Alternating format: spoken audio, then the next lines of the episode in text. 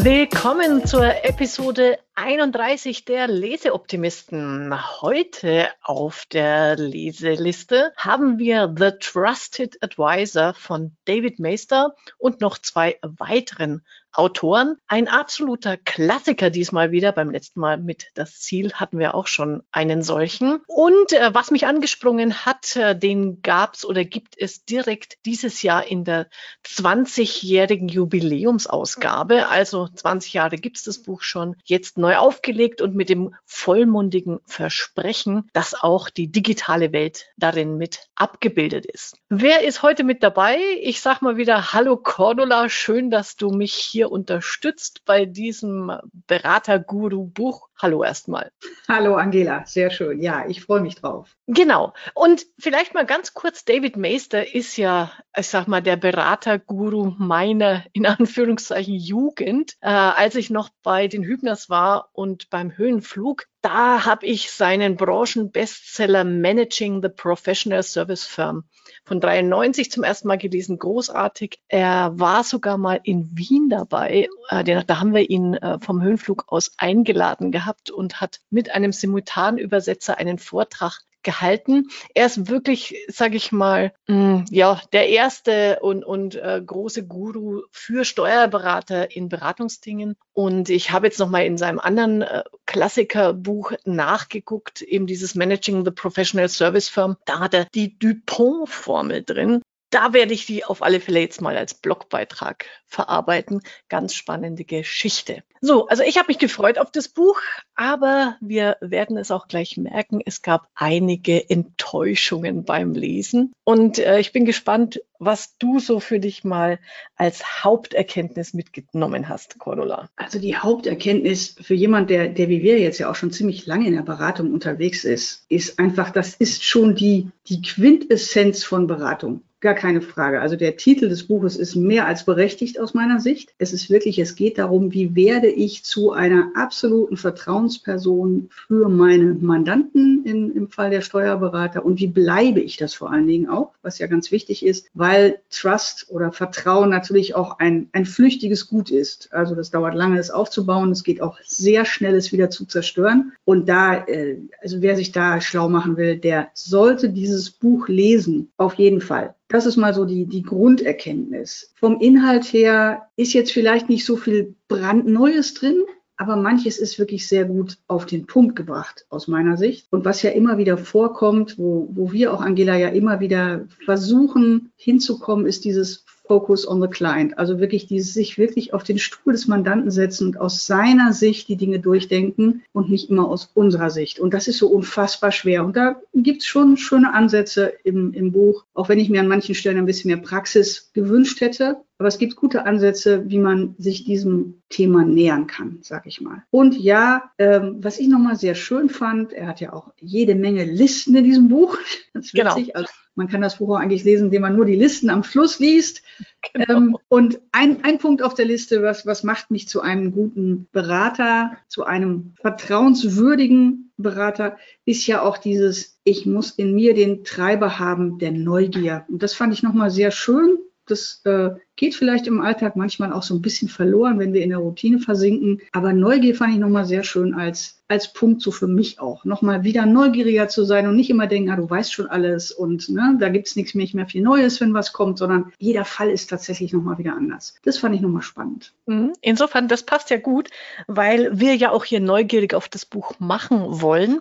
Genau. Und ein paar Punkte sind echt lesenswert. Das erste, wo ich aber so für mich wieder ins Grübeln gekommen bin, was ich sehr gut finde. Vertrauen ist das A und O in der Beziehung mit Mandanten. Das ist aber fast, fast schon wieder, du nennst es ja immer so schön Plastikwörter. Also so, eigentlich sagt nichts und alles. Also, mhm. und das Buch füllt den Begriff Vertrauen tatsächlich mit Inhalten ja. und sagt vor allem auch, es ist also Vertrauen aufbauen ist eine Fähigkeit, die Steuerberater lernen können. Und diesen Lernprozess erläutern sie sehr gut und zeigen mhm. eben auf, auch in welchen vier Stufen, ähm, die Beziehungsstufen ein Berater mit seinem Mandanten zusammenarbeitet.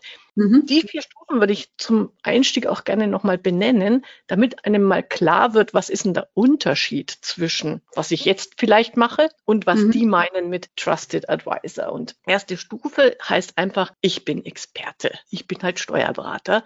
Das ist dann Service Offering Based, also die, die Beziehung basiert auf, Mandant hat eine Frage, Sachfrage, wir antworten. Ganz klassisch. Ne? Wir haben das Wissen. Die zweite Stufe, jetzt wird schon ein bisschen spannender, nennt er Framing. Framing. Das ist ähm, bedürfnisorientiert. Da erkennen wir als Berater schon die größeren Zusammenhänge, hinterfragen möglicherweise die Fragen des Mandanten und stimmen die Antworten darauf ab. Dann kommt die Stufe drei, das ist Perspective, also die Perspektive, das ist schon beziehungsorientiert. Das heißt, wir werden zu strategischen Fragen hinzugezogen, gehen aktiv auf die Mandanten zu, wenn wir wichtige Themen für ihn entdecken. Und ich glaube, die meisten unserer Steuerberater, die wir kennen, die sehen sich in dieser Stufe drei mhm. oder vielleicht ein bisschen zur Stufe zwei hin, aber eher in dieser Beziehung. Und Sie setzen noch eins oben drauf, nämlich den Trusted Advisor, der ist vertrauensbasiert. Da bist du quasi der Ansprechpartner in allen Lebens- und Krisenfragen. Und das sich zu verdienen, ist ein Stück Arbeit, aber lohnt sich. Ja, und was ich, was ich sehr schön fand, auch bei diesem, ich bin dann äh, der persönliche Berater ja auch, das hat ja sehr viel mit persönlich persönlicher Beziehung zu tun, auch äh, Vertrauen zu haben. Und was ich sehr schön fand, später im Buch wird das dann noch ein bisschen genauer äh, beschrieben, dieser, dieser Trennstrich zwischen, naja, natürlich will ich kein Freund des Mandanten werden unbedingt. Also es geht gar nicht darum, dass der Mandant seine intimsten Geheimnisse bei mir ausplaudert, sondern es geht darum, dass ich all das Persönliche, was direkt mit seinem Business zu tun hat, mit seinem Unternehmen zu tun hat, dass ich da sehr wohl Ansprechpartner bin und Vertrauensperson bin. Und das ist natürlich ein schmaler schmaler Grad, aber das fand ich nochmal spannend, weil man da wirklich gut überlegen kann, was brauche ich an persönlicher Information wirklich vom Mandanten, um sein Business gut zu machen und was ist aber auch dann wirklich der Punkt, wo ich sage, okay, das ist deins, da mische ich mich nicht ein. Das finde ich sehr schön, da äh, immer wieder vor, sich vorzutasten, um beim Mandanten nicht übergriffig zu werden und trotzdem eben alle Informationen zu haben und auch äh, äh, vertrauensvoll zu bewahren natürlich die man braucht, um dieses Business zu machen. Und gerade in der Steuerberater ist es natürlich so, dass wir unfassbar viele persönliche Informationen brauchen, um gut zu beraten. Ähm, das ist vielleicht in anderen Branchen nicht ganz so. Das fand ich nochmal einen wichtigen Punkt. Ja, und es zeigt ja auch nochmal auf, wenn wir mit Steuerberatern, Steuerberaterinnen reden, oft kommt ja auch dieser Wunsch so nach dem Motto, naja, Jetzt erfahre ich wieder erst hinterher, dass die dieses oder jenes planen. Die sollen doch mal früher zu mir kommen. Das ist ja hm. unsere Wunschvorstellung. Und was in dem Buch eben gut aufgezeigt wird, ist, das hängt nicht von deinem Mandanten ab, ob er zu dir kommt oder nicht, sondern von dir, wie du dich von vornherein mit ihm verhältst, damit er eben dieses Vertrauen fasst und weiß, du bist der erste Ansprechpartner. Also, dass man nicht immer so quasi anklagend sagt, jetzt ist der wieder nicht zu mir gekommen. Warum sagen die mir das immer erst zu spät? Bei sich muss man an, sich an die Nase fassen, dass das meine Aufgabe ist, dieses Vertrauen, diese Situation erstmal herzustellen. Ja, das sagen Sie ja auch nochmal ganz klar. Und auch wenn vieles sich dann im ersten Moment so ein bisschen wie eigentlich ein ganz normaler, gesunder Menschenverstand, also Küchenphilosophie an, anhört, ja, ich kann Vertrauen nicht fordern und ich kann Vertrauen auch nicht verordnen, sondern ich kann es mir verdienen. Genau. Da wieder mir das Vertrauen verdienen durch meine Worte, durch meine Handlungen, durch meine Person, durch meine Integrität. Wir kommen da nachher noch zu. Und genau das ist der Punkt, dass eben dieses Vertrauen, wir sind da vielleicht als Steuerberater ein bisschen verwöhnt, weil wir natürlich einen sehr großen Vertrauensvorschuss in Sachen Expertise und Titel und Verschwiegenheit und tralala haben. Äh, gleichwohl reicht das nicht alleine eben, um zum wirklichen Trusted Advisor zu werden. Ja, genau. Und er schreibt es ja auch so nett nach dem Motto, einfach nur zum Mandanten sagen, vertraue mir. Das mhm. genügt nicht. Das macht die Schlange K im Dschungelbuch ja, ja schon. Ja, genau. Muss ich auch dran denken. Den Hinweis fand ich auch nochmal gut, weil da habe ich auch einen Moment lang drüber nachgedacht. Und bitte schreib nicht auf deine Visitenkarte, I am the trusted advisor. Das ist völlig der falsche Weg. Wenn du so betitelt wirst vom Mandanten, wunderbar, aber man gibt nicht an damit. Und das ja. ist auch nochmal ein wichtiger Punkt zu wissen. Das soll man zwar für sich selber klar haben, dass das ein Ziel ist, dass ich das werden will, aber wir tun nicht nach außen damit prahlen, wir sind die Trusted Advisors. Ja, also Du hast ja schon ein bisschen die, die Enttäuschung angesprochen. Vielleicht sollten wir die jetzt mal abhandeln, damit das nicht das Letzte ist, was hängen bleibt von dem Buch ja, im Podcast, okay. wo sie wirklich nicht liefern. Und da war ich, war ich wirklich echt ein bisschen enttäuscht, ist in, in, an, der, an dem Punkt Digitalisierung. Also da wird wirklich, ich weiß nicht, das sind glaube ich drei, vier kleine Abschnitte, wo da mal auf digital eingegangen ist und die Erkenntnis, die große ist, ja, ähm, Vertrauen bleibt auch in der digitalen Zeit ein wertvolles Gut. Haha, wer hätte das gedacht? Ich glaube, das wissen wir alles selber. Ähm, da hätte ich mir tatsächlich etwas mehr gewünscht. Vor allen Dingen vielleicht auch die, die positiven Chancen, aus meiner Sicht jedenfalls, die sich tatsächlich gerade aus der Digitalisierung ergeben, um beim Mandanten zu punkten. Ähm, kommen wir vielleicht nachher noch zu, wenn wir zur, zur äh, Gleichung kommen, Angela. Da gibt es ja doch viele Möglichkeiten, da wirklich nochmal einen draufzulegen. Und da hat die Digitalisierung ein, einiges im Köcher. Ich fand es aber sehr schön und das hat mich gefreut am Anfang, was Sie gesagt haben, nämlich, wo habe ich es? Moment, jetzt muss ich selber erst gucken. Sie haben gesagt, die Herausforderung in der Digitalisierung ist nicht, das Vertrauen jetzt zu digitalisieren, also an die Digitalisierung anzupassen, sondern umgekehrt die Digitalisierung oder den digitalen Prozess und die Handlungsweise an das Vertrauen anzupassen. Das finde ich gut. Mhm. Das müsste man immer mal ein bisschen mit Leben füllen. Und das hätte ich mir gewünscht in dem, in dem Buch. Ist leider nicht passiert. Ich fürchte, das war doch mehr dann so ein Marketing-Gag, um das Buch zu verkaufen. ja, genau. Aber der Ansatz, den Ansatz finde ich natürlich spannend, gar keine Frage. Äh, weil digital, wie immer, so sehen wir es ja auch immer, ist nicht der Selbstzweck. Es geht nicht darum, um jeden äh, Preis digital zu werden und dann zu gucken, naja, und wie kriegen wir da Vertrauen irgendwie noch mit rein, sondern es geht genau ja andersrum. Das finde ich super. Ja, richtig. Wobei, also die Tipps, also es gibt ein kleines Kapitel, da geben sie Tipps, wie man in der digitalen Kommunikation Vertrauen Großartig. Großartig. Also ich habe mir unbedingt gemerkt, verwende Emojis. Aber nur ja. angemessen. Also genau. ungefähr diese Qualität haben dann die Tipps, wo ich mir denke, okay. Und pass auf die Beleuchtung auf, wenn du dich vor die Kamera setzt. Ja, also ja und welche Bücher, welche Büchertitel du im Hintergrund hast. Da muss ich jetzt natürlich in meine Schrankwand auch nochmal gucken, dass da das Richtige steht. Oh ja, das ja. sind immer diese, diese, Bücher, die auch auf dem Couchtisch liegen, wenn Besuch kommt. Ne? Da weiß man schon immer, das hat er garantiert nicht gelesen, das liegt da nur zur Deko. Aber lass uns mal in die praktischen Tipps geben. Da kommt schon viel. Insbesondere, was mir wieder sehr gut gefallen hat, werde ich auch in den Shownotes möglichst viel davon wiedergeben. Fragetechnik, Fragetechnik, Fragetechnik. Also dieses ja kommunikative, wie rede ich mit dem Mandanten so, dass ich eben nicht in diesem, und, und da fand ich, deswegen habe ich das am Anfang nochmal gemacht, da finde ich wirklich diese Unterscheidung der vier Beziehungsstatuse, keine Ahnung, äh, wichtig. Stati, genau. Bin ich Experte, dann gebe ich einfach Antworten, zack, zack, zack, ne? immer schön äh, schnell parat rausschießen, was ich alles weiß und wie toll ich bin.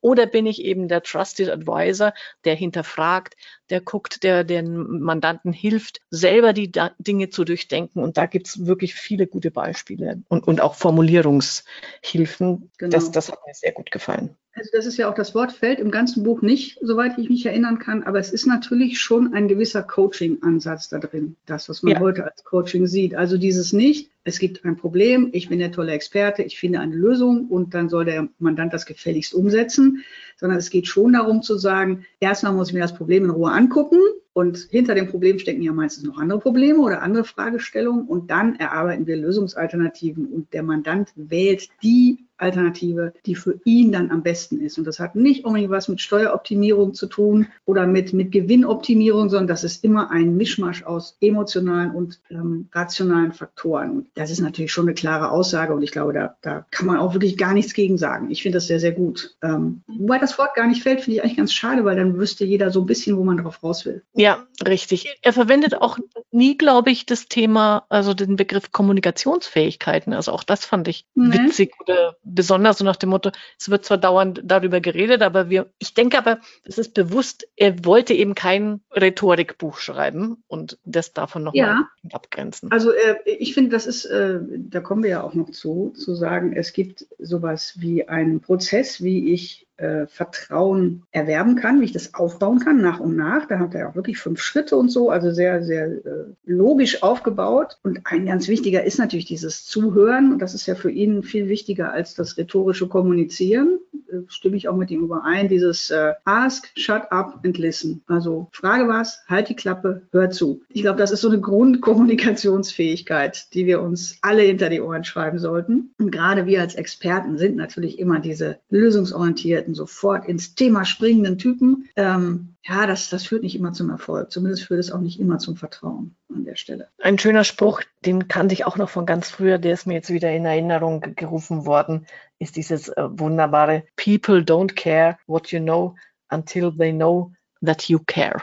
Also ja. ich weiß gar nicht, ist, von wem das ist, äh, irgendein berühmter. Hat er, glaube ich, sogar geschrieben, habe ich mir aber jetzt nicht vermerkt an, an, dem, an dem Zitat. Naja, es geht natürlich wie immer bei Beratung oder bei, bei nein, will ich gerne noch weiter fassen, beim Umgang mit Menschen geht es immer um die Haltung dahinter. Es geht also immer um das, was man heute so modernen Mindset nennt. Ich nenne das gerne altmodisch die Haltung. Und wer Menschen nicht mag, sondern wer einfach nur Geld verdienen will, der wird auf Dauer kein Vertrauen bekommen. Das ist ja so die Grundaussage, die sie auch treffen. Und da würde ich mich auch durchaus hinterstellen. Geht auch ja. immer um langfristige Beziehungen und nicht um schnellen Gewinn. Und ich glaube, das ist ja, passt ja zu Steuerberatern besser als zu fast jedem anderen. Wir müssen nur aufpassen, ja. dass wir nicht auf den kurzfristigen Gewinn verzichten, um dann auf den langfristigen auch zu verzichten. Das ist ja etwas für Steuerberater Gefahr laufen. Es sollte dann langfristig schon was dabei rauskommen. Gerne auch ich, kurzfristig. Gerne, Angela, Entschuldigung. Äh, nee, nee, äh, auch kurzfristig sollte was dabei rauskommen. Also äh, ja, gar kein genau. Thema. Ja, bitte, äh, leg los. Ähm, ich, ich würde schon gerne noch auf die, auf die äh, Trust Equation eingehen, weil mhm. das fand ich wirklich äh, natürlich neu insofern und auch spannend zu sagen, kann man das Thema Vertrauen in eine Formel packen? Würde jeder wahrscheinlich im Moment sagen und so ging es mir auch. Nee, geht gar nicht. Das hat so viel mit, mit Emotionen, so viel mit Persönlichkeit zu tun, wie wir das machen. Ich finde, sie machen das aber ganz gut. Und zwar heißt die Gleichung, wenn man die mal gleich übersetzt, die sagen, deine Glaubwürdigkeit, deine Verlässlichkeit und deine Intimität, wobei sich das ein bisschen blöd anhört, das kann man immer schlecht auf Deutsch übersetzen. Also ich sag mal deine Zuwendung zum Menschen, so würde ich es übersetzen, geteilt durch deine Selbstzentrierung, also wie sehr bist du mit dir selber beschäftigt und eben nicht mit dem Kunden, gibt deinen Vertrauensfaktor, so nenne ich es mal. Das mhm. fand ich schon spannend, weil es dadurch, was du vorhin auch gesagt hast, das Thema so griffiger macht. Also woraus besteht Vertrauen eigentlich tatsächlich? Das leiten sie auch ganz schön her, wollen wir jetzt hier gar nicht äh, groß äh, thematisieren. Und das fand ich nochmal gut, weil man dann für sich selber gucken kann, okay, an welcher dieser vier Komponenten, die diesen, diesen, äh, die diesen äh, Vertrauensfaktor ausmachen, ähm, kann ich vielleicht noch arbeiten. Da gibt es ja durchaus auch konkrete Tipps, was dazugehört, welche Sprache man da nutzt, welche Handlungen man da tut. Das fand ich nochmal echt spannend. Wobei, also nicht wobei, sondern äh, dieses Intimacy, das mhm. übersetze ich für mich mit Vertrautheit. Ja, also nicht Intimität ja. passt nicht, sondern dieses nee. Vertrautheit. Wie leicht fällt es mir und auch dem Mandanten, sich zu öffnen, mhm. ehrlich, genau. also wirklich ehrlich miteinander zu sein und auch Themen anzusprechen, die wehtun. Das sagt er ja auch immer wieder. Ja. Du musst auch über Kritik mit deinem Mandanten reden können. Du musst auch Feedback geben und umgekehrt, er kann dir auch Feedback geben. Und es muss in einer Atmosphäre sein, wo ich auch weiß, ich kann das ansprechen, ohne mir Hirn und Herz zu verbiegen. Und das, mhm. denke ich, meint er hier, meinen die mit. Und also deswegen finde ich den Begriff Vertrautheit da eigentlich ganz ja, passend. Ja, das finde ich auch gut, ja. Und ja, vielleicht die, die, die Quick Wins, also wie gewinnt man schnell mhm. Vertrauen? Hat, haben Sie so ein paar kleine Tipps? Haben wir hier in verschiedenen Podcasts auch immer wieder schon mal gesagt, aber ich finde es nochmal ganz schön. Das Einfachste, um Vertrauen zu gewinnen, ist immer, halte deine Zusagen ein. Also Under promise, over deliver. So genau. Also versprich wenig und halte viel, ne? nicht umgekehrt. Der zweite Punkt, wo wir uns, glaube ich, äh, schon den Mund fusselig reden, ist, ruf einfach zwischendurch mal den Mandanten einfach so an. Nach dem ja. Motto, hey, ich habe was gelesen gelesen. Hm, ich habe mir gerade Gedanken gemacht, ich habe hier oder da jenes gesehen, wollte nur kurz rüberwerfen. Da habe ich äh, eine Idee dazu. Können wir irgendwann mal besprechen. Wollte einfach nur losgeworden sein. Also dieses sich kümmern, zu zeigen, ich denke an dich. Und das eine Beispiel, das mir da gut gefällt, ist der Zahnarzt, der tatsächlich nach finde ich großartig, der abends seine Patienten nachtelefoniert, wie es ihnen geht nach der Behandlung. Und das erzählen sie ja aus so einer Familiengeschichte heraus, wo sich das Ehepaar, die bei dem Zahnarzt da zum ersten Mal ist, erstmal so zynisch fragen, na, also macht er das jetzt, um irgendwie noch mehr zu verkaufen oder äh, meint er das ernst? Also, aber allein durch diese Kontinuität, er macht es wirklich nach jedem Besuch. Irgendwann ist das Vertrauen da, dass der das ernst meint. Also diese ja. Kontinuität dann auch bei diesen Dingen zu haben und dran zu bleiben und eben das nicht als ein, jetzt mache ich es mal einmal, weil ich habe es im Podcast gehört, jetzt rufe ich den Mandanten an, sondern es ernst zu meinen. Das ist, gehört als ganz wichtiger Punkt zu diesem Vertrauensaufbau dazu. Ja, das fand ich auch gut, dass Sie nochmal klar gesagt haben, es geht, es ist nicht so, dass Vertrauen sich quasi automatisch über die Zeit aufbaut. Also je länger du bei jemand bist, desto größer wird das Vertrauen, sondern es kommt darauf an, wie oft in dieser Zeit du an bestimmten Stellen punktest. Also das, was wir gerne auch diese Kontaktpunkte nennen. Genau dieses, ich frage mal nach, ich schicke Unterlagen pünktlich, also alles, was so dazugehört. Ähm, ich schicke mal eine ordentliche Agenda für eine Bilanzbesprechung, damit man weiß, worum es da geht und, und, und. Und das reicht eben nicht, wenn man das mal macht, insbesondere nicht, wenn man das mal am Anfang der Beziehung macht und dann damit aufhört, so aus meiner Sicht, sondern das muss immer wieder passieren. Insofern ist wirklich ein Prozess, es ist kein ich baue das einmal auf und dann ist gut, sondern ich muss immer dabei bleiben mit solchen Dingen. Und das muss nichts Großes sein, das finde ich auch sehr schön, das sagen Sie ja auch genau, wie du es gerade gesagt hast, sondern es muss eine absolute Routine sein, dass bestimmte Dinge wirklich auch prozessmäßig einfach dazugehören zu so einer Geschichte. Egal, was für eine Leistung das gerade ist. Was hast du aus dem, aus der Trust Equation noch rausgezogen? Ich fand es ganz schön. Sie haben ja so ein bisschen berichtet, was Sie für Erfahrungen mit diesem äh, Trust-Koeffizienten, Trust-Faktor haben, wie, was da so für Erfahrungen sind. Und da fand ich es ganz spannend, dass äh, Frauen häufig einen höheren, eine höhere Vertrauensbasis haben als Männer. Jedenfalls sehen sie das selber so. Und die Männer stimmen sogar zu. Das fand ich natürlich als Frau wieder ganz spannend. Vertraut man meiner Frau eher. Naja, weil man sie vielleicht nicht für so selbstorientiert hält. Das kann schon sein. Spannend fand ich auch, dass immer noch zumindest in Amerika, weiß nicht, ob man das so eins zu eins in Deu äh, auf Deutschland übertragen kann, alte Hasen sozusagen mehr Vertrauen genießen als junge. Da weiß ich gar nicht, ob das wirklich noch so ist. Ich habe da für mich persönlich mal so in mich reingehört, würde ich jetzt, wenn ich zum Beispiel einen neuen Gärtner oder also ich habe jetzt mal versucht, in anderen Branchen zu denken, engagiere, müsste der jetzt eher alt sein, weil ich denke, der hat ganz viel tolle Erfahrungen. Oder würde ich nicht vielleicht jemand, jemand Junges nehmen, wo ich sage, Mensch, der kommt ganz frisch aus der Ausbildung, der hat neue Ideen. Also das ist auch spannend, mal sich über sowas Gedanken zu machen und nicht einfach zu denken, ach, wenn man lange dabei ist, dann ist man automatisch auch irgendwie, ne? haben die mehr Respekt oder mehr Achtung. Ich weiß nicht, ob das noch so ist. Ich weiß nicht, wie dir es da geht an der Stelle. Ich denke mal eher, also für mich gilt das so, kommt aufs, aufs Thema an, ja, aber ja, so bei, bei, Finanzen und sehr vertrauensvollen Dingen, also, also beim Gärtner sage ich, der kann 20 sein, wenn er weiß, wie Blumen gut gesetzt werden, habe ich da kein Problem damit. Bei, bei so etwas heikleren Themen, denke ich, wäre es für mich wichtig, gleichaltrig, also so ungefähr mein Alter, weil ich dann das Gefühl habe, es ist mehr auf Augenhöhe. Das ist aber das mein persönliches Empfinden.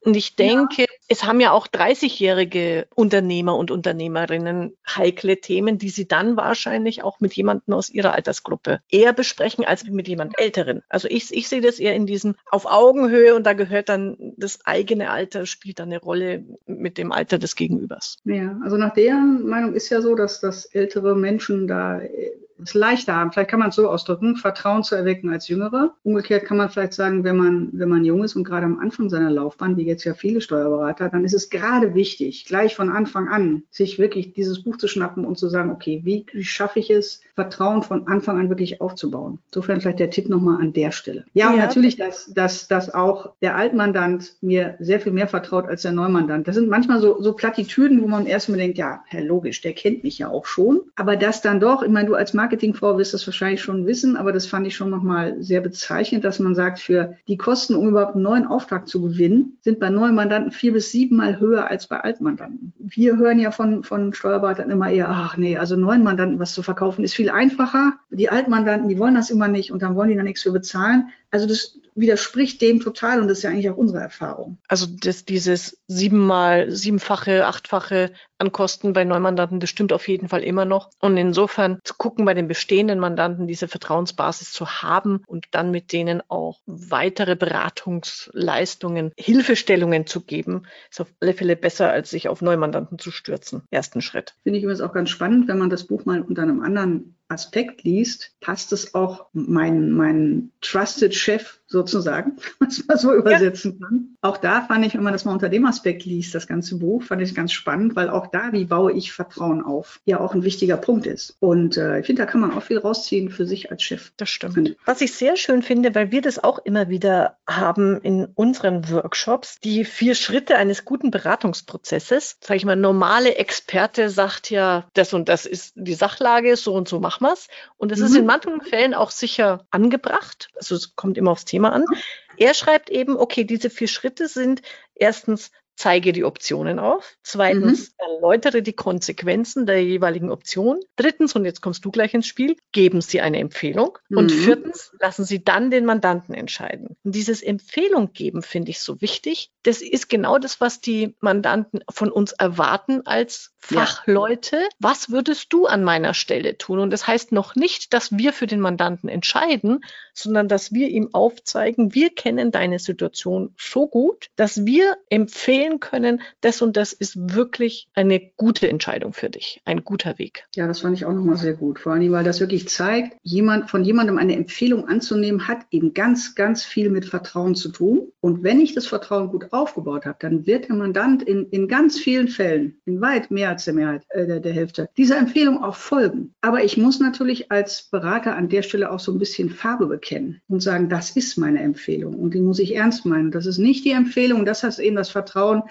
ich empfehle das nicht, weil ich da am meisten mit verdiene. Machen die Steuerberater eh nicht, sondern das ist das, was ich für deine Situation am besten finde. Und dann funktioniert das. Und deswegen ist Empfehlen so viel wichtiger als, als dieses, ich will dem Mandanten irgendwas aufbauen. Er hat einen wunderbaren Spruch auch drin, dieses, äh, bei, besonders bei bestehenden Mandanten, sagt er ja, es ist nicht eine Frage äh, des Produkts oder des Themas, wie ich an einen Mandanten rausgehe, sondern es ist eine Sache des Timings. Wann gehe ich mit welchem Thema an den bestehenden Mandanten dran? Ich muss den so gut kennen, dass ich genau weiß, an welcher Stelle braucht er jetzt genau welches Thema. Dafür brauche ich das, was du auch gesagt hast. Ich brauche ständigen Kontakt und diese, diese Vertrauensbeziehung an der Stelle. Ja. Und äh, ja. ich als Gärtner fand den Spruch natürlich besonders gut, ne? right topic, right place, äh, weil den Spruch gibt es tatsächlich auch im, im, im Gartenbau in der, oder im Gardening, die sagen, äh, die richtige Pflanze an der richtigen Stelle. Also du kannst natürlich eine Bauernhortensie in die pralle Sonne stellen, weil du denkst, da sieht sie gut aus. Dann wirst du sehr, sehr, sehr viel Wasser brauchen, um die da irgendwie am Leben zu erhalten. Wenn du schlau bist, setzt du sie in den Halbschatten und dann wird es sehr, sehr viel weniger Wasser kosten und sie wird sehr viel besser aussehen. Und das fand ich nochmal gut, eben genau das, was wir auch immer sagen. Ich denke mir nicht ein neues Produkt aus und überlege dann, und wem kann ich das möglichst alles verkaufen und wundere mich dann, keiner will es haben, sondern der Weg ist andersrum. Der Weg ist, was braucht mein Mandant wirklich ähm, und was will er auch wirklich. Da hat er auch nochmal einen Unterschied gemacht und da stürze ich mich drauf. Das ist auch nochmal bei diesen vier Schritten des Beratungsprozesses. Er hängt mhm. dann ja eigentlich einen fünften Schritt hinten dran, weil es tatsächlich dann ja Mandanten gibt, die trauen sich nicht, sich selber zu entscheiden. Und denen kann man dann auch auf die Sprünge helfen und sagen, ja, wenn der Mandant will, dass Sie die Entscheidung treffen, dann nehmen Sie das auch an und ernst, wenn ich eben das Vertrauen habe vom Mandanten, dass ich in seinem Sinne das Bestmögliche ja. will. Dann kann ich auch sagen, ja, okay, wenn es mein Unternehmen oder mein Geld wäre, lieber Mandant, dann würde ich XY machen. Wenn du das jetzt auch machen willst, dann ist das gut. Also das, das ja, Selbstbewusstsein muss man auch haben an der Stelle. Natürlich. Äh, also ich muss dann auch, äh, erstens muss ich dann liefern können und zweitens muss ich auch sagen, ich, ich habe das wirklich gut durchdacht und nicht, ich habe mir da jetzt mal irgendwie einen Würfel genommen und gesagt, na gut, wenn der nichts weiß, dann weiß ich was. Ne? So, das kann es nicht sein. Und äh, was sie ja auch, äh, was er auch sagt, dieses, äh, wie man Trust entwickelt und was ich auch immer gerne sage ist, und wenn ich dann mit so Mandanten so eine Besprechung gemacht habe und wir haben eine Alternative gefunden, dann muss dem Mandanten glasklar sein, was für Konsequenzen diese Alternative für ihn konkret hat. Also natürlich die in unserem Fall häufig steuerlichen oder wirtschaftlichen Auswirkungen, aber auch die organisatorischen und zeitlichen Auswirkungen sind immer wichtig. Das heißt, ich, ich sage ja immer, eine Besprechung ist keine Besprechung, wenn hinten dran nicht eine To-Do-Liste hängt. Also dieses Commitment, was er auch da meint, also nicht, äh, wir machen jetzt hier einen Vertrag, das ist damit gar nicht gemeint, sondern dieses wirklich, wir committen uns, wir sind uns einig, das und das werden wir jetzt tun. Und das muss dem Mandanten klar sein. Wer macht dann eigentlich was? Denn in vielen Fällen muss der Mandant ja auch was tun. Und wenn wir das mit gutem Selbstbewusstsein ihm auch nicht sagen, dass das eben nicht nur ich machen kann als Berater, sondern dass er da schon was mittun muss, dann wird er nachher sich wundern, wenn er plötzlich irgendwelche Dinge tun muss und da hat er überhaupt nicht mit gerechnet. Also auch ein ganz, ganz wichtiger Punkt aus meiner Sicht. Ja, genau. Das machen sie auch nochmal relativ gut in einer Liste, was es alles an Commitment gibt und ja. braucht. Also ich weiß gar nicht, die hat 25 Punkte gefühlt. Da sage ich mir auch, also man, man kann das Buch auch lesen, ja, wie gesagt, indem man ausschließlich den, den Anhang liest und die, äh, weiß ich nicht, ich habe die Listen nicht gezählt, die gefühlt 25 Listen da durchgeht, ja, da kriegt man schon so eine erste Idee. Finde ich gar nicht so schlecht. Und vielleicht äh, kann man sich überlegen, an der Liste möchte ich arbeiten und dann suche ich mir mal die zwei, drei Punkte raus, wo ich denke, da bin ich vielleicht noch nicht so gut, wie ich möchte. Und die, wie ich immer so schön sage, hänge ich mir mal auf die Innenseite meiner Toilettentür. Und immer wenn ich Zeit zum Nachdenken habe, gucke ich da mal drauf und überlege, was kann ich tun, um da besser zu werden. Also bei einem Punkt, da, da bin ich auch nochmal mhm. eingestiegen. Das, hat, das fand ja. ich recht, ist tatsächlich, wenn wir in der Diskussion mit dem Mandanten uns befinden und ein Mandant kommt mit einem Problem von uns, wo er Hilfe erwartet, dass wir nicht in die Falle tappen, ihm noch mehr Angst zu machen und noch mehr Probleme aufzuzeigen, weil da, damit machen wir ihn fertig. Der hat es mit so einem schönen Beispiel. Also wenn ich zum Arzt gehe, weil ich kaputte Füße habe und mir einfach die Füße furchtbar wehtun, wenn ich dann auch noch höre, was ich noch alles habe und wie schlecht es mir geht. Ich will zum Arzt, damit er mir sagt, dass mir die Schmerzen für die Füße genommen werden. Natürlich muss man sich um die anderen Dinge dann auch kümmern, aber die Fähigkeit eines empathischen Beraters, eines empathischen Arztes einfach mal zu sagen, hey, das ist echt, das schaut schlimm aus. Okay, mit den, mit den Füßen, dann machen wir jetzt mal was. Und dann kümmern wir uns mal erstmal drum, dass hier dieses Problem gelöst ist und dass, dass wir nicht noch 25 Baustellen auf einmal aufmachen und dann den Mandanten auch überfordern dann damit. Du ja, kannst ja mit deinem Knie davon segeln.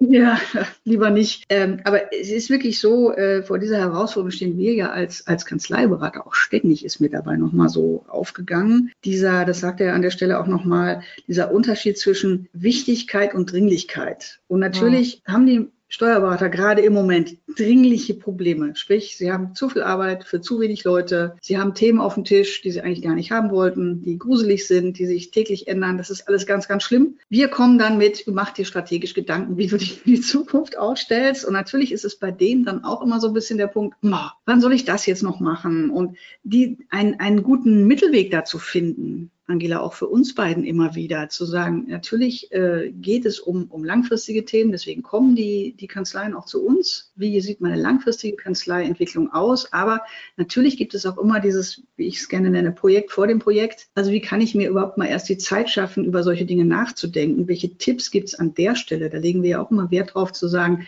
wie kann ich in meinem Alltag noch irgendwo was mal, wo kann ich mal einen Haken dran machen? Was kann ich mal endgültig entscheiden, damit ich mich wieder auf neue Dinge konzentrieren kann? Ich glaube, das ist eine ganz, ganz wichtiger Punkt und das geht ja allen Branchen so, in irgendeiner Form beraten werden, zum Beispiel vom Steuerberater. Und da zeigen Sie ja sehr gut auf, wie mit der Technik des Hinterfragens ja. hier auf, auf die Wurzel des Problems wie man da drauf kommen kann. Und ein Beispiel, mhm. das fand ich äh, gut, das habe hab ich auch nochmal für mich so durchdacht, mhm. nämlich wenn zum Beispiel so ein Mandant, also wir, wir diskutieren über ein Thema, wir schlagen was vor und der Mandant sagt so einfach dahinter, ich jetzt bin ihm aber nicht sicher, ob das funktioniert. Dann gehen mhm. wir vielleicht manchmal total schnell über sowas hinweg. Doch, doch, das klappt schon. Das ist zu wenig, das finde ich total gut durchdacht. Nämlich, mhm. sie zeigen dann auf, dieses, ich bin mir nicht sicher, kann ganz viele Bedeutungen haben von, ich mag die Idee nicht oder ich weiß nicht, wie ich sie meinem Partner erklären kann, bis mhm. hin zu, ich bin noch nicht überzeugt oder bis hin zu, ja, er mag sie halt wirklich nicht. Mhm. Dass man das immer erst herausfinden kann, wenn man es hinterfragt und dann geht man auf das spezifische Befinden des Mandanten ein, anstatt eben so schnell mal drüber weg. Also da glaube ich, da kann man selber immer wieder an sich arbeiten. Also ich fasse mich da auch gerne an die eigene Nase, dass, dass man viel, viel zu viel vorwegnimmt. Also an, antworte nicht, wenn du fragen kannst, heißt die Devise, die ich da über alles liebe. Und dieses äh, immer wieder hinterfragen, ist das der wirkliche Grund, warum der Mandant überhaupt kommt und ist das wirklich die Dienstleistungen, die ich jetzt im Kopf habe, die er wirklich braucht und will. Ja, da da ist viel Selbstreflexion gefragt und das ist sicherlich auch nicht etwas, was man mal eben äh, lernt. Das lernt man mit der Zeit über die Erfahrung, aber ich finde es eben gut, wie ich es vorhin gesagt habe, äh, in das Buch immer mal wieder reinzugucken und zu sagen, okay, und beim nächsten größeren Termin, wo es wirklich um was geht, gucke ich da vorher nochmal auf die Liste und sage so, an dem Punkt will ich jetzt einfach mal gut arbeiten und wie mache ich das am besten? Und äh, nochmal dieses Earning the Right to Advice, das ist genau dieses, ich muss gut zuhören, damit ich überhaupt das Recht erwerbe, dann auch einen Rat zu geben. Weil wenn ich überhaupt nicht weiß, worum es geht und ich schmeiß den gleich mit irgendwelchen Lösungen zu, dann ist das so, dann fühlt er sich überfahren und niemand lässt sich gerne sagen, hey, wie du es bisher gemacht hast, ist einfach blöd, das ist schlecht, du musst das so und so machen, dann ist es gut. Das will keiner hören. Das kennt man von sich selber auch. Ich habe, äh, haben wir die Zeit noch? Ja, ich habe tatsächlich vor, vor ein, zwei Wochen ein, ein, Gespräch gehabt mit einer Kanzlei in Sachen Honorar. Die wollten ihre Preise erhöhen, haben einen neuen Dienstleistungskatalog gemacht und äh, in der, in der Zoom-Sitzung waren also der Senior und der Junior. Und äh, es gab einen Dienstleistungskatalog und es gab auch Preise, die passten aber nicht mehr. Und dann irgendwann im Laufe des Gesprächs sagte der Junior so, naja, und das war alles nicht so richtig gut durchdacht und das ist alles viel zu niedrig. Da ich so, okay, was der, was der Papa jetzt wohl denkt, der da so neben sitzt, der das vor fünf, sechs Jahren als einer der ersten, die überhaupt mal einen ordentlichen Dienstleistungskatalog hatten, äh, auf die Beine gestellt hat und wirklich durchgezogen hat. Und äh, da war es dann an meiner, an meiner äh, Stelle oder war, es meine Stelle zu sagen, äh, naja, also für damals hat das schon gepasst, ne? Jetzt müssen wir halt was Neues überlegen. Also da muss man echt sehr vorsichtig sein auch, solche Dinge einfach abzuhaken nach dem Motto, alles bisher war Mist und ich habe jetzt hier die super Lösung. Das ist nicht das, was die Leute wollen. Das finde ich sehr gut, dass du es nochmal mit einbringst, denn das ist ein Punkt, der sich über das ganze Buch auch durchzieht und den ich sehr wichtig und sehr gut finde, ist dieser emotionale Aspekt. Ja dass, dass der wirklich auch im Vordergrund steht. Und bei einem Kapitel kommt es besonders gut rüber, finde ich, nämlich Naming and Claiming. Das fand ich ah, ja. ganz, mhm. ganz grandios. Also einfach zum, zum Nachdenken und, und sich selber reflektieren, dass man auch die emotionalen Bedürfnisse des Mandanten anspricht. Dass man sagt, wenn man merkt, jetzt runzelt er die Stirn, also wirklich den anderen auch mal Mimik und körpersprachlich zu beobachten und drauf zu reagieren, nicht drüber weggehen, sondern sagen, was, Sie runzeln jetzt die Stirn, haben Sie Vorbehalte? Oder ich merke gerade, sie fühlen sich gar nicht wohl dabei. Was, was sind so ihre Gedanken, die sie gerade haben? Dass man das zulässt. Das ist auch, glaube ich, das, was mit, mit diesem Intimacy gemeint ist. Ja. Dass ich sowas anspreche und dass ich auch umgekehrt mal, das fand ich sehr schön, von mir sagen kann, also wissen Sie, ich war jetzt, ich war jetzt plötzlich weg mit den Gedanken, bin abgeschweift, Entschuldigung, können wir noch mal äh, kurz einen Break machen und ja. ein Stück vor, vor, vorher noch mal, also diese Offenheit auch zu haben, seine, seine eigenen emotionalen Bedürfnisse zu äußern und zu sagen, boah, also heute, es ist so heiß, ich kriege keinen klaren Gedanken zustande, tut mir jetzt leid, lassen Sie uns mal kurz aufstehen, frische Luft schnappen und dann reden wir weiter. Das, das lassen wir viel zu wenig zu, bin ja, ich, bin ich der Meinung. Ja, und wo du Naming und Framing ansprichst, das, das Naming fand ich auch nochmal wichtig. Das hast du vorhin aber auch schon gesagt. Das ist aber wirklich ein wichtiger Punkt aus meiner Sicht. Du musst als Berater dann wirklich auch, Entschuldigung, den, das Rückgrat haben, zu sagen, da gibt es, das ist ja dieses wunderbare englische Bild, jetzt bei uns, glaube ich, gibt es das gar nicht. Diesen, da steht ein Elefant im Raum und keiner, und alle tun so, als sehen sie ihn nicht. Also es gibt ein Problem, es gibt einen Punkt, wo alle drum tanzen, wie die Katze um den heißen Brei, und keiner traut sich mal anzusprechen. Dann musst du als Berater Berater den, Entschuldigung, Arsch in der Hose haben, das dann auch mal zu nennen, das Problem und zu sagen, also wenn wir da nicht dran gehen, dann wird es nicht funktionieren. Ich habe so ein Thema tatsächlich gehabt mit der großen Kanzlei, vier, fünf Partner, ähm, die wollten eine neue Organisationsstruktur ähm, einführen irgendwie Team und äh, nach unten delegieren und diese ganzen äh, Wünsche, die da immer kommen. Tatsächlich nach, nach war ein vier Stunden Workshop, nach zwei Stunden war, wurde mir klar, naja, die, die wollen schon irgendwie, aber natürlich wollen sie trotzdem die absolute Kontrolle über alles behalten und wollen alles wissen womit natürlich der, der ursprüngliche Gedanke, wir delegieren nach unten Entscheidungen, irgendwie ad absurdum geführt wurde. Dann muss man als Berater den, wirklich das Rückgrat haben und zu sagen, also pass mal auf, wenn wir an den Punkt nicht drangehen, wenn ihr nicht loslassen wollt, was völlig okay ist, wenn ihr das nicht wollt, um Gottes Willen, das ist keine Wertung, dann werden wir aber dieses Ziel, was ihr euch da eigentlich gesetzt habt, definitiv nicht erreichen. Weil dann ist es keine wirkliche Delegation von Entscheidungen, wenn, wenn ich jede Entscheidung nochmal wissen will und nochmal drüber gehe. Und das ist ganz wichtig. Und ja, vielleicht habe ich dadurch vier, fünf Workshops verloren, mit denen wir eine versucht hätten, eine neue Organisationsstruktur einzuführen. Aber das ist genau dieses kurzfristig gegen langfristig. Bei mir war klar, das wird nicht funktionieren. Ja. Ne? Also das ist ganz, ganz wichtig für einen Berater. Also nach dem Mundreden ist es eben auch nicht. Ne? Dadurch gewinnt man auch kein Vertrauen. Nee, genau. Und da das sind immer wieder so kleine Tipps drin, die dann nochmal ja. anklingen und nachklingen. Bei mir zum Beispiel auch, wenn du ähm, Mandanten hast, also wo mehrere Partner, äh, Unternehmer äh, drin sind und du bereitest dich mal auf so ein Meeting vor, dass man auch mal fragt, was sind heikle Themen, die, die ich entweder gar nicht ansprechen darf, weil dann stechen wir ein Wespennest und dann ist, ist die Beziehung zwischen den Unternehmerpartnern kaputt. Das wollen wir ja auch nicht. Oder mhm. welche heiklen Themen gibt es aus deiner Sicht, die ich mal als externer ansprechen soll und kann ja. und dann und auch ein Gespräch zwischen euch moderiere, also fast schon in der Mediatorensituation. Ja. Aber sowas mal vorher abzufragen, nicht einfach, sage ich mal, na, unvorbereitet geht keiner ins Gespräch, aber auch äh, emotional vorbereitet in ein Gespräch zu gehen und ja. nicht nur Zahlen vorbereitet. Also solche Sachen kommen da immer wieder drin vor.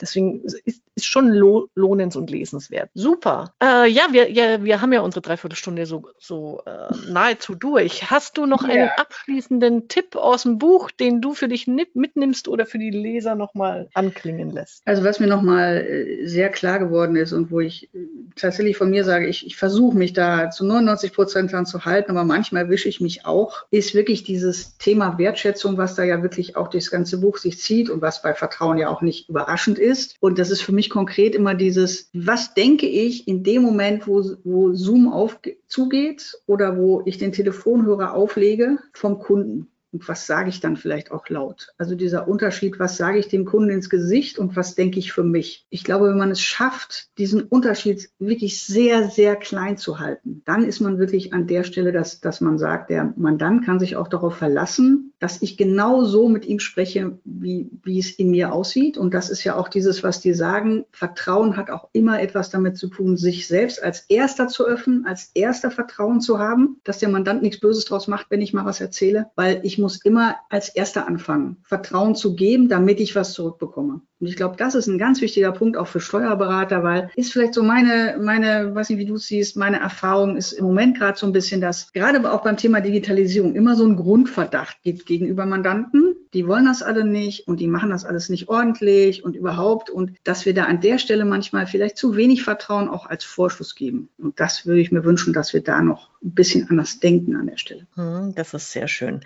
Ich habe noch zwei Tipps für mich rausgezogen, die ich auch umsetzen werde. Ganz, ganz zum Schluss gibt's äh, ein Kapitel äh, Relax Yourself. Also wenn man gestresst ist, ein paar Techniken, wie man runterkommt. Und er hat so als einen Tipp, er macht so 14 Aussagen, so Sätze, die soll man sich auf Kärtchen schreiben und einfach mal zwischendurch eine Minute Zeit nehmen und über so einen Satz nachdenken. Also einer der Sätze, mhm. Beispiel heißt, it's a we game, not a me game. Sehr mhm. schön. Und einfach so das wirken lassen, mm, nachdenken, so vielleicht vom Eischlaf. Also das werde ich machen mit diesen 14 Sätzen und ich glaube, ich werde mir einfach ein paar weitere Sätze dazu noch überlegen. Und dann der, wirklich der allerletzte, allerletzte Tipp, den ich jetzt umsetzen werde, äh, heißt, sag jemanden, der dir wichtig ist, wie sehr du ihn schätzt und liebe Cordula, die Zusammenarbeit mit uns ist so großartig. Das habe ich jetzt quasi umgesetzt, weil er hat auch, er schreibt auch, mach es heute. Also heute ist heute. Also das, das äh, kann ich nur zurückgeben und aus, aus meiner Sicht danke erstmal dafür. Und ähm, wenn man das sagen kann, und das hoffe ich, dass es vielen auch so geht, die in der Kanzlei miteinander arbeiten, also ob das jetzt auf Partnerebene ist oder auch mit Mitarbeitern. Ja, aus meiner Sicht haben wir zwei große, gibt es zwei große Glücksmomente oder Glücksgeschichten im, in meinem beruflichen Leben. Das ist A, wir haben das unfassbare Glück, dass wir fast nur mit oder ausschließlich nur mit, mit Kunden zusammenarbeiten, mit denen wir, denen wir auch diesen Vertrauensvorschuss geben können. Also das ist sehr schön, sich die aussuchen zu können. Und die zweite, das zweite große Glück ist, das eben mit dir machen zu können. Das ist einfach großartig. Also viel mehr Glück beruflich äh, kann man aus meiner Sicht wirklich nicht haben. Und da ist genau das, da ist das Geld immer der zweite Faktor oder der dritte, aber nicht der erste. Und das sagen die im Buch ja auch. Und das, das stimmt auch wirklich. Wunderbar. Das ist der perfekte Abschluss für den Trusted ja. Advisor, liebe Cordula. Ich sage wie immer Danke und freue mich schon aufs nächste Buch. Also, genau. bis dann, macht's gut. Tschüss.